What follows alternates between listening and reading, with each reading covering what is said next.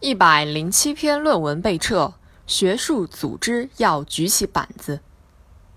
近日，斯普林格出版集团再次大规模撤销了中国学者的一百零七篇论文，名校、名医院成为重灾区，原因主要是涉嫌同行评议作假。斯普林格在二零一五年发现一些舞弊后，再次人工核查，又查出这么多。同行评议被公认为最科学的评价制度。对于一些新的微观的领域，一些学术期刊不是完全依赖自己的专家库完成评议的，而是由作者提供同行专家名单，选择使用，以帮助完善评价。被撤销的一百零七篇文章就是在这个环节造了假，提供了假的联系方式、邮箱，甚至是子虚乌有的专家。有人批评说，大规模医生论文造假是不恰当的用论文评价医生造成的。医生忙于救治病人，一台手术几个小时，真的很难有充分时间做科研。但如果想在职业身份和地位上更进一步，就需要论文了。然而，改变评价学者的尺子，可能会让论文作假数量降低。但难以改变更大范围的学术论文作假。二零零九年，《晶体学报》发文宣布撤销来自井冈山大学两位教师为主的七十篇文章，涉及该校以及中国其他高校很多教师，原因是晶体结构数据造假。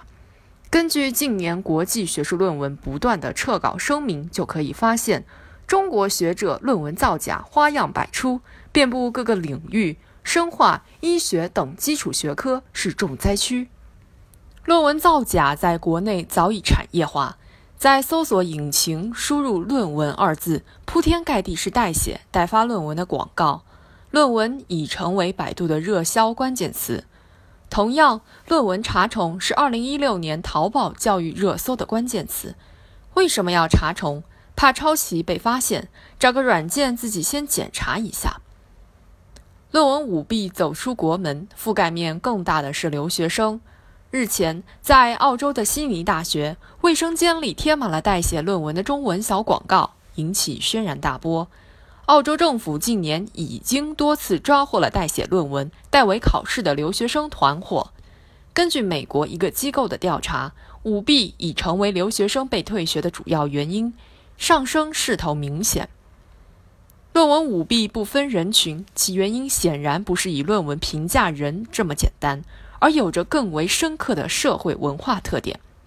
表面看是诚信问题，再进一步就能发现是过于功利化的文化特性。因为学术论文在高校自主招生中有重要价值，连中学生都追求在核心期刊发表论文了。如果不拿论文评价改变评价的尺子，谁能保证新的尺子不被造假？用论文数量去评价学者，这种量化评价虽然粗糙，但是舞弊难度相对较大，可以最大程度确保公平。就如用分数评价学生，虽然不科学，却可以在最大程度上保证公平。万万没想到，学着穷尽一切手段作弊，就如考试舞弊一样。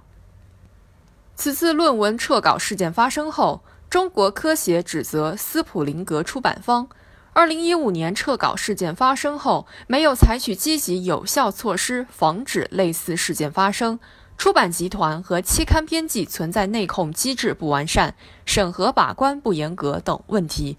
这是对西方学术期刊审核流程的错误理解。西方学术期刊审核以个人诚信与自律为基础，因为造假后果严重到无法承担。中国学术界对舞弊问题需要壮士断腕的勇气，不能总强调一些场外因素，强调一些客观因素，给舞弊找理由。在舞弊发生后，如果不给予最严厉的惩处，就会让舞弊的成本过低，让学术造假层出不穷。希望管理机构和学术组织该举起板子时，果断举起板子。